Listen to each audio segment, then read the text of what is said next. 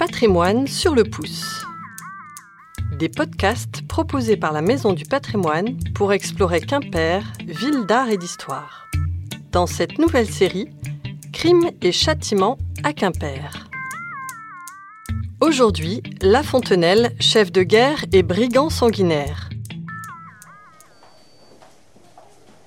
J'ai une amie qui suit des études de psychologie et elle doit passer un oral. Alors son sujet, c'est le syndrome de Stockholm. Ah oui, j'ai entendu parler de ce phénomène chez certains otages, qui développent une empathie, une contagion émotionnelle, parfois de l'amour vis-à-vis de leur agresseur. Elle m'a demandé pour illustrer son intervention si tu connaissais dans l'histoire de la Bretagne un exemple qui appuierait son propos. Attends, je réfléchis un peu. Mais oui, Guy Eder de la Fontenelle. Mais c'est qui cet homme et il a vécu à quelle époque? C'est un jeune seigneur emblématique qui s'illustre en Bretagne lors des guerres de la Ligue. Et tu as quelques éléments sur sa naissance et sa jeunesse? Bon, je vais prendre des notes. Il est né aux environs de Saint-Brieuc en 1572 dans une très bonne famille. Un de ses ancêtres, Pierre Eder, était maître d'hôtel et chambellan du duc Jean V dans les années 1430. Il passe sa jeunesse en Bretagne, puis est envoyé à Paris dans un collège réputé. Mais les études ne lui plaisent guère et il revient en Bretagne. Le contexte y est troublé. Ah Mais qu'est-ce qui se passe en Bretagne à cette époque?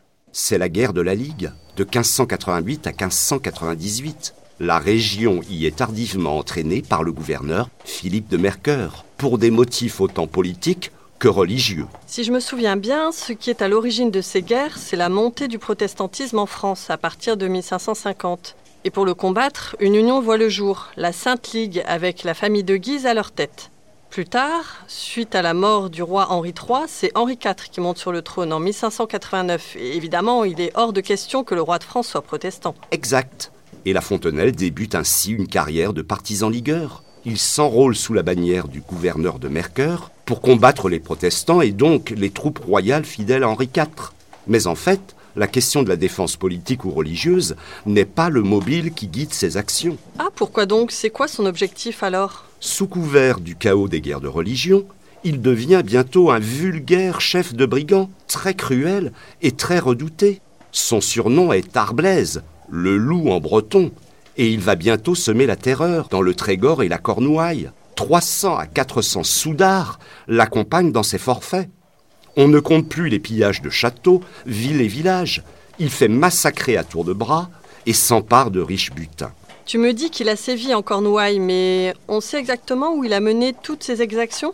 Morlaix, Châteauneuf-du-Fou, la prospère Locronan, en 1593 par exemple. L'année suivante, il fait un massacre à Pontcroix lors de la noce du capitaine de la ville, de la ville Rouault. Il enfume grâce à des genêts la tour de l'église où se sont réfugiés certains habitants pour mieux les tuer à leur descente. La jeune mariée est violée en public par les soudards sous les yeux du marié qui fut ensuite pendu. Ah, on est au sommet de l'horreur là.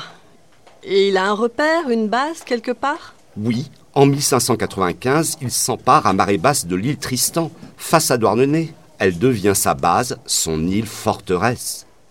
Il attaque bientôt Pamar, qui ne s'en remettra jamais, vole les bateaux du port de Kériti pour ramener le fruit de ses pillages. Puis, par trois fois, il attaque Quimper qui lui résiste, ainsi que Brest, sur laquelle il a envoyé sept bateaux de guerre. Oh, immonde personnage. Mais quel rapport avec le syndrome de Stockholm? Bientôt, il convole en mariage. Il a jeté son dévolu sur Marie le Chevoir. Elle a 9 ans. Marie est une fille noble. La tradition veut que la Fontenelle enleva la belle enfant à ses parents. Elle deviendra plus tard son épouse. Il semble qu'elle ait été amoureuse de Guy Eder, qui devait la choyer et la couvrir de cadeaux. Mais elle ne sortira que très peu de son île prison. Guy Eder cacha toujours à ses délicates épouses l'étendue de sa cruauté. Et ça se termine mal? Non, pas encore. En 1598, un traité de paix est signé entre le duc de Mercœur et le roi Henri IV puis la signature de l'édit de Nantes. Cela apporte à La Fontenelle et ses hommes le pardon pour tous leurs crimes. La Fontenelle est nommé gouverneur de Douarnenez. C'est un comble. Quelle chance insolente Encore un qui s'en sort sans passer par la case justice. Non. Après avoir bénéficié de tant d'indulgence, la Fontenelle est accusée de complicité et de trahison avec l'ennemi espagnol très catholique. convaincu de crimes de lèse-majesté et d'avoir conspiré contre l'État. Par arrêté du Grand Conseil, il est condamné au supplice de la roue sur la place de Grève à Paris. Il est rompu vif. C'était le 27 septembre 1602. Il n'avait que 28 ans. Et Marie? La tête tranchée de la fontenelle est ramenée sur une pique en Bretagne pour y être exposée au sommet de la tour de Toussaint à Rennes. Marie mourut un an plus tard de chagrin. Elle avait 18 ans. Elle avait reçu une mèche de cheveux de son mari. Elle l'afficha au-dessus de la porte de sa chambre, dans son manoir de Coidelin. Ils y resteront jusqu'à la Révolution. Si tu veux voir l'épée de la Fontenelle, cours au musée breton. Ma copine va être ravie de toutes ces informations pour son oral. Merci Pascal.